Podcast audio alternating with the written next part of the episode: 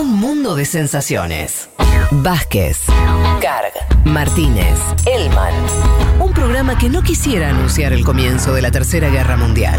Pero llegado el caso, lo hará.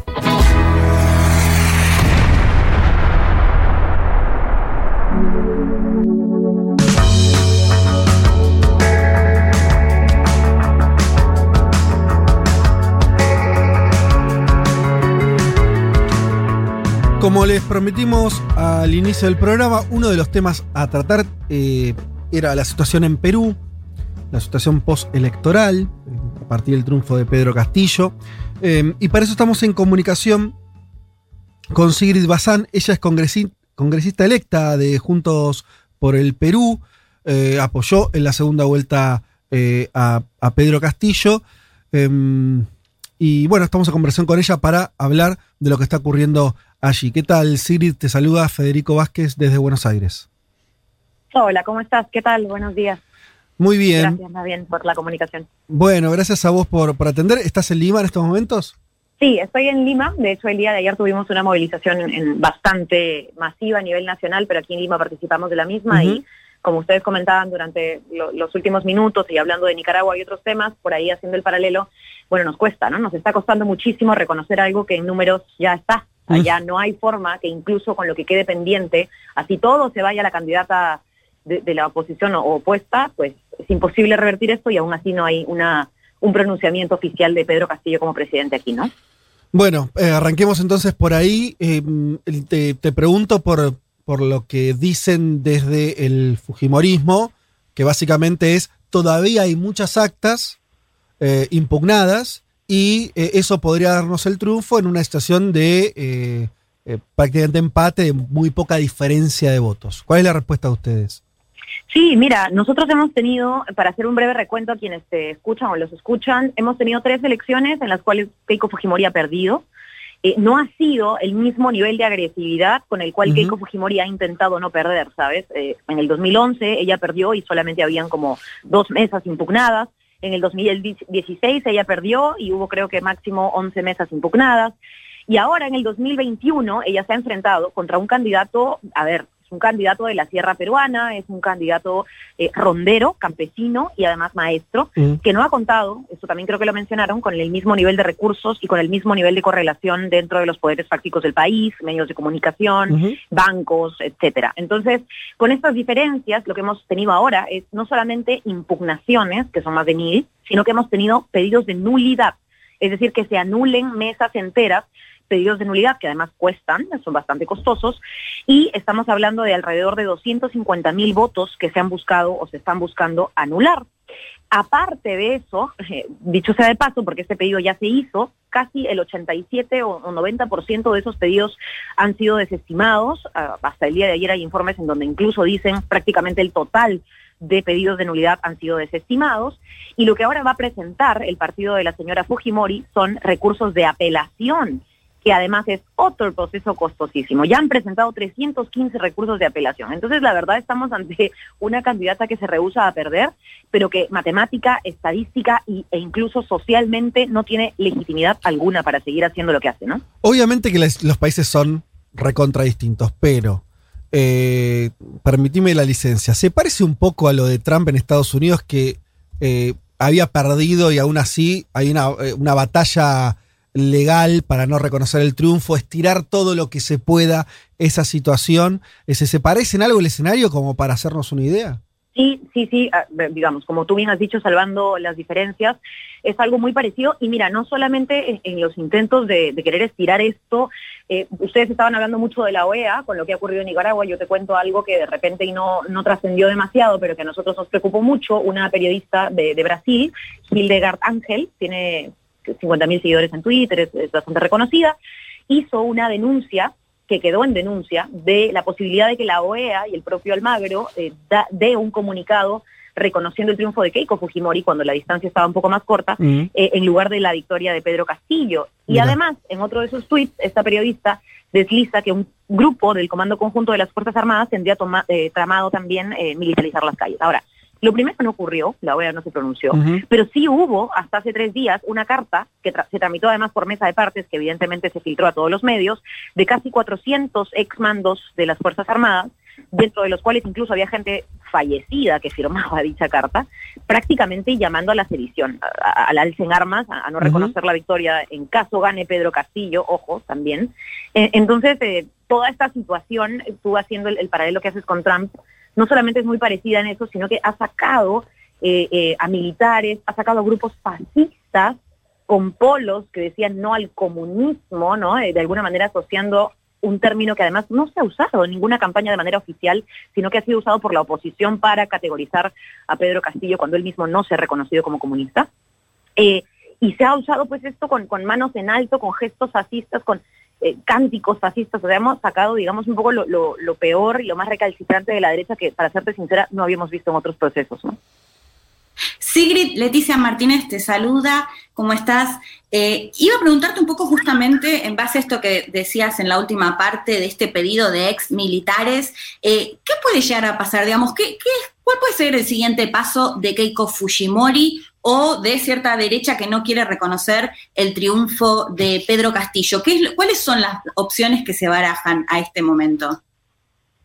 Sí, mira, nosotros hemos estado, digo nosotros porque claro, como Juntos por el Perú somos una confluencia de partidos políticos, em, pero hemos apoyado de manera directa y vamos a apoyar de alguna manera también de manera directa eh, a, lo que va a ser el gobierno de Pedro Castillo. Entonces, por eso hablo un poco en, conjunto, ¿no? Lo que hemos avisorado es el peor de los escenarios, o sea, lo que la señora Keiko puede hacer legalmente podría llegar incluso ante la Corte Interamericana de Derechos Humanos, podría mm. llegar o podría llegar a nuestro Poder Judicial, ella puede pretender incluso plantear medidas cautelares para congelar votos en el Poder Judicial, llevarlo al Tribunal Constitucional, llevarlo a instancias extranjeras. Mira, podría. Yo no creo, y esto ya es a título personal dentro de las evaluaciones todas que se han sido puestas sobre la mesa, yo no creo que ese sea el camino que ella mm. vaya finalmente a buscar. Eh, primero porque ya hay organismos que se han estado pronunciando peruanos, eh, a, ver, concretamente, ¿no? El día de hoy se ha publicado un estudio de Ipsos, que es una encuestadora Acá las encuestadoras se, tildan un poco de derechas e izquierdas, pero dan tendencias que al menos yo como politóloga confío. Eh, y ha sacado un informe completo de cómo los casos atípicos en las actas de estas elecciones han sido mínimos, o sea, casi ninguno. Es decir, lo que está saliendo ahora como resultado y que da la victoria a Pedro Castillo es prácticamente eh, irrefutable, ¿no? Mm. Entonces, en ese sentido, yo creo que lo que ella está apuntando a hacer, como Keiko Fujimori, porque conocemos mucho el fujimorismo aquí en nuestro país, es nuestro, de alguna manera, paradigma de dictadura, ¿no? Como en, muchos países en Latinoamérica, eh, es tratar de calar en el, subconsciente de casi la mitad del país que cree que estas elecciones han tenido por lo menos em, algunos tintes de, irregulares y sembrar esa duda y esa ilegitimidad a una presidencia que podría entrar debilitada y que va a estar a merced y a manos de un Congreso que lamentablemente, y ahora no, no quiero decir no es adverso aún, pero sí tiene grupos conservadores digamos, en casi la mitad del Congreso también en su composición. Entonces, esta, esta entrada eh, un tanto débil de Castillo podría pues hacer que la presidencia, como ya lo hemos visto, en nuestro último periodo nosotros hemos tenido casi cuatro presidentes en un solo periodo, pues repitamos un poco la historia. Ojalá y no, a nosotros los congresistas entramos a trabajar, pues nos toca eh, evitar eso, ¿no? Sigrid, ¿qué tal? Juan Elman te saluda. Eh, te, iba a hacer esa pregunta, ¿no? Que vos un poco ya la respondiste, ¿no? Esta cuestión de, incluso la comparación con Estados Unidos, ¿no? Digo, de, que después de todo lo que hizo Trump, digo, hay gente de su electorado, una gran cantidad de republicanos que cree que Biden no, no es un presidente legítimo, ¿no? O sea, ahí la, la, el problema para Perú está sembrado. Ahora, teniendo en cuenta esto que decís vos y la historia reciente, ¿cuáles, cuáles son para vos, eh, eh si querés listar algunos de de esos problemas más apremiantes para, para, Castillo en virtud de la gobernabilidad. Vos mencionabas el Congreso también, pero digo, teniendo en cuenta todo esto, eh, ¿cuáles son para vos eh, estos escollos principales de cara a, la, gobernabilidad de Castillo? Mira, te, cuento un poco, para mí es difícil desdoblarme porque, claro, yo soy congresista, pero al mismo tiempo voy a tratar de hablar un poco del análisis de afuera, ¿no? Eh, es evidente que en Perú, y esto ha pasado en periodos reiterativos, el presidente de la República no suele tener un partido político bien sea como bancada dentro del Congreso con sus representantes y que le sea leal y que lo apoye en las reformas que plantea desde el Ejecutivo, o bien sea un partido que no necesariamente tenga representación, pero que tenga al pueblo, a la gente movilizada. Entonces, eso pasó con Martín Vizcarra, eh, que entró después de Pedro Pablo Kuczynski. Bueno, Pedro Pablo Kuczynski fue un presidente en los últimos cinco años que no duró ni dos años, entró su vicepresidente y tuvo que asumir porque él renunció. Entonces, siempre el presidente entra sin organización, sin base, etcétera. En el caso de Pedro Castillo sí hay una base, porque él viene de una huelga magisterial, él es maestro, es, a ver, tiene un grupo de maestros que lo apoyan, es además campesino, rondero, que organiza la justicia cajamarquino además, entonces tiene también ahí una base. Sí. Pero esas bases sociales están muy dispersas, ¿sabes? Claro. Entonces, a la hora de la hora, teniendo el Congreso tanto poder, nosotros tenemos eh, un sistema de, digamos, de balance de poderes, pero finalmente lo que está haciendo el Congreso en este último mes que le queda de gestión es tratar de hacer que Sí. el Congreso tenga más poder que el presidente, y aparentemente podrían eh, eh, intentar todavía en estos últimos días lograrlo Mm. eh, cimentar las bases para que el Congreso sea el que, el que pueda prescindir incluso del propio presidente de la República y Pedro Castillo no tiene eh, aún, ojo, preliminarmente aún eh, todo el apoyo que requeriría para evitar una eventual vacancia, que se puede solicitar, Claro, que es legal, todo lo que ustedes quieran. Nosotros estamos trabajando para que los congresistas que entiendan y, y entienden más la urgencia de mantener, ¿no es cierto?, y sostener esta precaria gobernabilidad, pues tengamos que unirnos. Eh, Te, te soy sincera, y esto no es, no es todavía tan eh, Sí. público, estamos conversando con diferentes fuerzas dentro del Congreso que van a entrar. Y te- te- sí. Pero esa es nuestra principal preocupación. Ahora, eh, Pedro Castillo tiene varios partidos apoyándolo, que ha estado con él en la segunda vuelta. Entiendo también, y esto ha sido público, por eso no cometo ninguna infidencia, él está creyen- eh, intentando crear un frente social, Claro. donde confluyan sus bases y las de otros movimientos para tener esa, ese sostén Ahora, afuera en las calles. Sí, sí, te, te pregunto por eso, y, y ahora te saco del rol de politólogo y te pregunto como, como integrante de Juntos por el Perú. Eh, en, base a esos movimientos sociales, eh, una de las cosas que hemos advertido desde acá, eh, y bueno, me imagino que allá también será un tema de conversación, que es el mensaje conservador de Castillo, con respecto al movimiento de mujeres, con respecto al matrimonio igualitario, es una persona, ha sido un candidato que en, esos temas ha manifestado posiciones casi idénticas a la de Keiko Fujimori, ¿no? Posiciones muy conservadoras. Lo primero que te pregunto es, ¿ustedes lo, ven como un, como, como un riesgo eso? Y, y- y sobre todo pensando en esa, en esa alianza, ¿puede ser un problema este discurso de, de Castillo respecto a minorías y, a estos movimientos eh, para una fuerza progresista como la de ustedes? Sí, yo quisiera hacer en todo caso una corrección o una observación a lo que tú has mencionado, en lo que no estoy totalmente de acuerdo, ¿sabes? Porque en el caso de Keiko Fujimori sí hay propuestas lesivas, lesivas al tema, por ejemplo, de igualdad de género. Eh, hay no solamente propuestas, sino históricamente el Fujimorismo tiene grandes deudas con la sociedad civil, sobre todo con la lucha de las mujeres.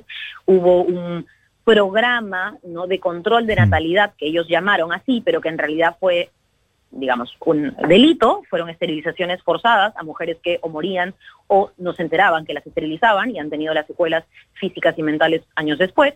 Este es un delito que, dicho sea de paso, todavía no se puede investigar y juzgar aquí. Eh, acaba de reiniciarse el juicio porque, eh, pese a que hay varios implicados, el propio expresidente Alberto Fujimori no tiene este caso dentro del cuadernillo de extradición, entonces procesarlo por ello es difícil. Ok, si querés, Entonces, saquemos a Fujimori de la ecuación, Fujimori- pero digo, es, Va, un, es un candidato va, que de todas de maneras tiene un mensaje, eh, de hecho, él lo ha dicho, anti-ideología de género, anti-matrimonio igualitario, digo, o sea, olvídate la comparación eh, con Fujimori, sí. Sí, es que es, muy importante que no se le compare. En segundo lugar, no es que Pedro Castillo haya dicho no a la ideología de género, pero sí ha cometido muchos reveses y muchas declaraciones que él ha dado. Él viene de un lugar en donde, a ver, toda la sierra del país, no, no to- toda, pero la gran mayoría tiene pues no solamente al catolicismo muy arraigado, Hmm. tiene también un conservadurismo cultural muy arraigado. Él, digamos, yo no me gustan mucho las comparaciones, pero digamos, es algo así como los errores o los reveses de Evo Morales, en donde Evo Morales se corregía y decía así, pues las compañeras aquí me han Claro. dicho que esto es así y yo no lo veía de esa manera. Yo veo a Pedro Castillo con ese tipo de liderazgo, ¿no? Es un liderazgo campesino, es un liderazgo comunitario que no tiene a el tema, por ejemplo, de la igualdad de género o del matrimonio y de los derechos LGTBIQ como algo primordial, pero se ha conversado con Castillo antes de la segunda vuelta y hemos, bueno, después de la primera, pero antes de la elección, y hemos quedado en una agenda, porque Juntos por el Perú es más bien eh, un reflejo de ese tipo de agendas eh, que se le llaman minoritarias, pero que para nosotros expresan a grandes grupos de- de la población, Sí. y él nos ha dicho, toquemos todos esos temas en el proceso de la Asamblea Constituyente. A mí me parece importante, no tenía conocimiento de tal o cual vulneración a tal o cual grupo de personas, bacán, me reúno con ellas. O sea, ha sido un candidato que Mm. realmente ha mostrado una apertura que, claro, no tuvo del día uno, pero que ahora con el apoyo de otras fuerzas, pues nos ha permitido eh, tener ese margen de acción. Entonces, además de que es- es una, una comparación injusta, yo creo que el problema de Pedro Castillo es por omisión. O sea, él no ha tocado ni ha propuesto nada sobre estos temas. Ha tenido, sí, algunas declaraciones desafortunadas con las que no hemos compartido, pero eh, creo que lo que más le ha faltado es una agenda para con este tipo de, problemas, ¿no? Y eso es lo que también estamos aportando, entre otras cosas, Juntos por el Perú, ¿no? Estamos hablando con Sirid Bazán, congresista electa de Juntos eh, por el Perú, em, en este contexto tan particular de, tener un presidente ya elegido, pero todavía no formalmente electo. Em, y me parece interesante contarle a la audiencia, Sirid, que vos tenés 30 años, eh, venís de la eh, televisión, de los medios de comunicación, te incorporaste a la política eh, en, un partido de, izquierda que tuvo su propia candidatura, ¿no? De Verónica Mendoza en la primera vuelta, en la segunda apoyaron entonces a Castillo. Em, y te quería preguntar algo en concreto que es, eh, ¿te sentís parte de, de algo más grande que esté pasando en la región. A veces hacían comparaciones con eh, lo que está sucediendo en Chile, donde también sectores juveniles que se incorporaron a la política que venían del, de, por ahí de, sectores independientes. Em, no sé, ¿te sentís parte de algo más grande? Sí, o sea, bueno, eh, hicieron muchas comparaciones porque yo fui dirigente estudiantil, como has mencionado. Mm. No faltaron en esa época las comparaciones con lo que ocurrió con Camila Vallejo, que terminó siendo diputada, es diputada, qué sé yo. Eh, mira, yo, yo creo mucho en, la organización. O sea, yo he militado en el Partido Socialista aquí desde los 18 años. La vida, en verdad, de verdad, soy muy sincera, la vida, yo no postulé a medios de comunicación, la vida me llevó a, a estar en medios, estuve como siete años en radio, prensa escrita y televisión. Y luego, pues, algunos dicen que regresé, pero yo siento que nunca me fui, entré en política de lleno y ahora estoy donde estoy. Entonces yo sí siento que es un tema para mí, ¿no? Es un análisis muy propio, muy personal, que es generacional. O sea, yo sí siento que aquí se acuñó mucho la frase generación del Bicentenario, vamos a llegar a los 200 años eh, de la independencia de nuestro país. Eh, y sí siento que hay una generación ávida de cambio, eh, es una generación que, que creo yo está más dispuesta a trabajar con las organizaciones, no digo que sea todo el mundo así, yo siento que esta elección además nos ha reflejado que es mitad a mitad, o sea, que está muy dividida la sociedad en sí, pero que incluso los sectores conservadores están empezando a organizarse. Entonces eso nos, nos da mucha más, nos pone mucho más tareas o mucho más este trabajo sobre los hombres, ¿no? Este, mucha más presión y la presión es buena, la gente trabaja con presión. Entonces, yo sí creo que nosotros podemos, no sé si ser parte de algo más grande, pero estamos apuntando a ser parte de un proyecto de país en donde aquí la discusión, y, con esto cierro, es, es, mucho por el relato, ¿sabes? después de la dictadura, la historia de este país la han contado hombres blancos fujimoristas de derecha. De verdad, no exagero cuando digo fujimoristas. el fujimorismo se ha arrogado la historia de los últimos 10, 20 años de nuestro país. Y yo creo que la disputa, más que contra el Fujimorismo, es contra ese relato en donde el Fujimorismo pacificó el país, que es una gran mentira.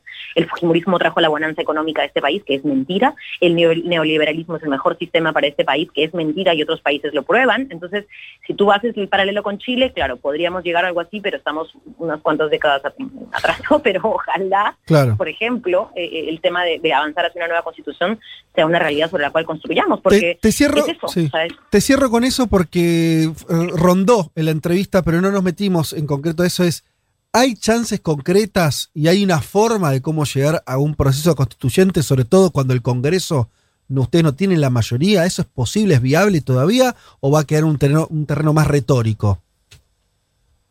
Mira, esa es una buena pregunta y no sé si respondértela con un libro o con un corazón, con, el corazón. la verdad es que es bien difícil. O sea, en votos eh, lo que pasa es que hay varias formas, ¿no? La Asamblea Constituyente se puede lograr recolectando un número de firmas ciudadanas. Si me preguntas cuántas firmas son, eh, son millones. O sea, es, muy difícil. matemáticamente es intentable, pero es muy difícil. Luego tienes una opción en donde el Congreso aprueba una ley de referéndum. Es una ley que em, entiendo podría ser aprobada por mayoría calificada, entonces necesita un, poco más de votos de los normales, pero en esta ley habría una pregunta y es la pregunta que queremos instaurar a través del referéndum de si la gente quiere o no una nueva constitución. Es, un poco el proceso de Chile, nosotros planteamos eso eh, con Verónica Mendoza en primera vuelta, ¿no? A la gente se le consulta, luego se elige un grupo de ciudadanos a través de otra elección que podría empatarse con las elecciones regionales aquí, que, son en año y medio, si no me equivoco, 2022. Eh, em, sí, menos año y medio. Bueno, y eh, luego pasamos al tema del texto sustitutorio que también se sometería a votación. Estamos hablando de un proceso un poco largo, pero que tendría que contar, como bien dices, con una correlación favorable en el Congreso. Claro. Yo no sé, eh, y, aquí está en la parte en la que yo me divido entre el corazón Sí. y la razón, yo no sé cómo vaya a estar este Congreso, porque primero esperábamos la victoria de Castillo, ¿no? Decíamos, Ajá. bueno, si gana Pedro Castillo, el Congreso puede moverse un poco hacia un lado. Pero luego, con esta, eh, digamos, demora en, Ujú. en la proclamación de su, de su victoria, por decirlo de alguna manera, eh, igual hay fuerzas que están muy titubeantes, Mm, ¿no? Eh, de- tenemos 11 fuerzas políticas dentro del Congreso. claro. O sea, 11 grupos parlamentarios dentro del Congreso, es un Congreso muy fragmentado, y de esas 11, una es del partido que ha ganado, que es muy grande, otra es de- el Fujimorismo, que es el partido que ha pasado a segunda vuelta, y el resto son como, ¿no? Eh, nosotros somos los más declaradamente de izquierda o Sí. abiertamente de izquierda, está clarísimo que estamos con Perú Libre, que es el partido o la fuerza de Pedro Castillo en el Congreso, y el resto está ahí. Claro. ¿no? Eh, hay dos fuerzas más muy pequeñas que están con Fuerza Popular, con el Fujimorismo, que son muy conservadoras y que no hay forma de, de tocar agendas como la de derechos, etcétera, con ellos, creo yo. Em, pero hay otras que están en el medio. Entonces, mm, mm, saliéndome del corazón y poniéndome un poco en el medio, yo creo que es conversable. Yo creo que Claro. se puede lograr todavía y que además nos sirve mucho como congresista que va a empezar ahora en julio a trabajar, nos sirve mucho la gente. O sea, lo que hemos visto de las personas movilizándose ahora es muy potente. O sea, hemos tenido autoridades reclamándole a autoridades fuera, en las calles, en Sí. pandemia. Entonces, Impresionante, perdón, sí, lo de Lima anoche, ¿no? Impresionante la cantidad de gente movilizándose. Sí, nosotros hemos tenido una super marcha justo antes del 6 de junio del No a Keiko, que es una marcha que además se llama así hace muchos años, se organiza de esa manera, es- suena un poco personalista, pero en verdad es todo lo que la, la señora que ya va postulándose eh, prácticamente en tres elecciones representa, ¿no? Eh, y después de esa creo que la de ayer ha sido la más grande, sin mentirte, y la de ayer además no ha sido en medio de una elección, no ha sido en medio de la toma de una decisión, ha sido en medio de un respaldo, ha habido una celebración en las calles, que tú la comparas, porque también la señora Fujimori organizó otra marcha en paralelo a la misma hora, el mismo día, eh, que claro, aquí los medios la, la ensalzan, pero que en, digamos, internacionales no ha tenido mayor repercusión, eh, pues todos es, es- es- es gritos, como te digo, es, la, la mano hacia arriba, ¿no es cierto? La palma de la mano estirada arriba, es una cosa que no parece de Perú, a mí Claro, me ha claro. sorprendido. Y eh, es gente pues repartiéndose hamburguesas, voy a caricaturizar esto, me permiten, ojalá hice el, el espacio correcto, pero a ver, se reparten hamburguesas del McDonald's y van en buses pagados a marchar, ¿no? unas cuantas personas. Entonces, tú tienes eso y lo comparas con gente que ha venido de Cusco, Cajamarca, Apurímac, Huancayo, Huancavelica, Junín, Pasco, Puno, todas esas personas en Lima, somos un país muy centralizado, en Ajá. Lima todas aquí sus delegaciones, campesinos con vestimentas eh, originarias, a bailar, a danzar, a hacer cánticos, a caminar pacíficamente, ha sido una celebración, ¿no? O sea, no había punto de comparación entre una marcha y la otra, y por eso es que también hemos visto imágenes de miles, de miles de personas. Nosotros estuvimos ahí, varios congresistas electos estuvimos ahí, Verónica Mendoza estuvo ahí, y creo que el respaldo ha sido muy, muy potente. Entonces, ese es el ánimo que quisiéramos mantener y que creo que vamos Mm. a tener que, no sé cómo, pero ojalá y con mucha fuerza, sostener los próximos cinco años, porque por dentro la cosa es muy débil aún y yo no me, no me adelanto un poco a lo que vaya a pasar, ¿no? Algo así como la calle equilibrando lo, lo institucional, ¿no? Algo así nos estarías. Pero, pero sobre todo, y, y perdóname que haga este comentario, pero eh, digamos, que, que interrumpa, es el Perú. O sea, es, es una campaña que ha demostrado que el Perú es el Perú y no, no es Lima. Normalmente las elecciones aquí es o el candidato presidencial saca todo Lima y gana, o el candidato presidencial saca todo el Perú menos Lima y gana. Porque como Lima es uno de los departamentos o distritos electorales, como, lo quieran llamar, con mayor población, es la, de- la que define muchas elecciones. En este caso ha sido todo el Perú, no quiero decir contra Lima, pero todo el Perú, mientras que en Lima la decisión o la voz ha sido otra. Y es muy potente que la marcha de ayer haya reflejado agentes de, de todos, de todos los departamentos del país, no necesariamente el limeño que, que se moviliza muy poco, pero que, que uno reconoce, ¿no? Entonces, eso creo que ha sido muy potente también. Eh, está claro. Sigrid Bazán, congresista electa de Juntos por el Perú. Eh, ¿Se usa el WhatsApp en Perú? Sí, ¿no? Me imagino. ¿Perdón? ¿WhatsApp? El- Sí, claro. sí. Telegram. Porque a vos- a- eh, creo que a vos no, no, no hay forma de, de darle. de- mira, viste que hay una función para acelerar. Vos hablás, hablás rápido. Si, si te pongo en 1.5 no se entiende nada. Vos te salvaste Sí, de que te aceleren el audio. Sí, sí, de hecho no mando muchos audios porque cuando me los mandan a mí digo, mando el sticker ese que dice cuelga tu audio en Spotify mejor, porque en verdad hay gente que abusa. Pero sí me han dicho que habla muy rápido, solo que trato de meter muchas ideas para que ustedes entiendan también lo que sucede en el corto tiempo. Bueno, te, te agradecemos la conversación y lo que nos contaste eh, sobre la coyuntura peruana y estaremos hablando prontamente, seguramente, para, para ver cómo sigue el proceso. Eso, muchísimas gracias por, por ser una voz crítica y, y cuando quieran, aquí estamos, resistiendo. Un fuerte abrazo a todos. A vos, chau. Vázquez, Martínez, Carga. Hasta las 3 de la tarde. Un mundo de sensaciones. Futurock.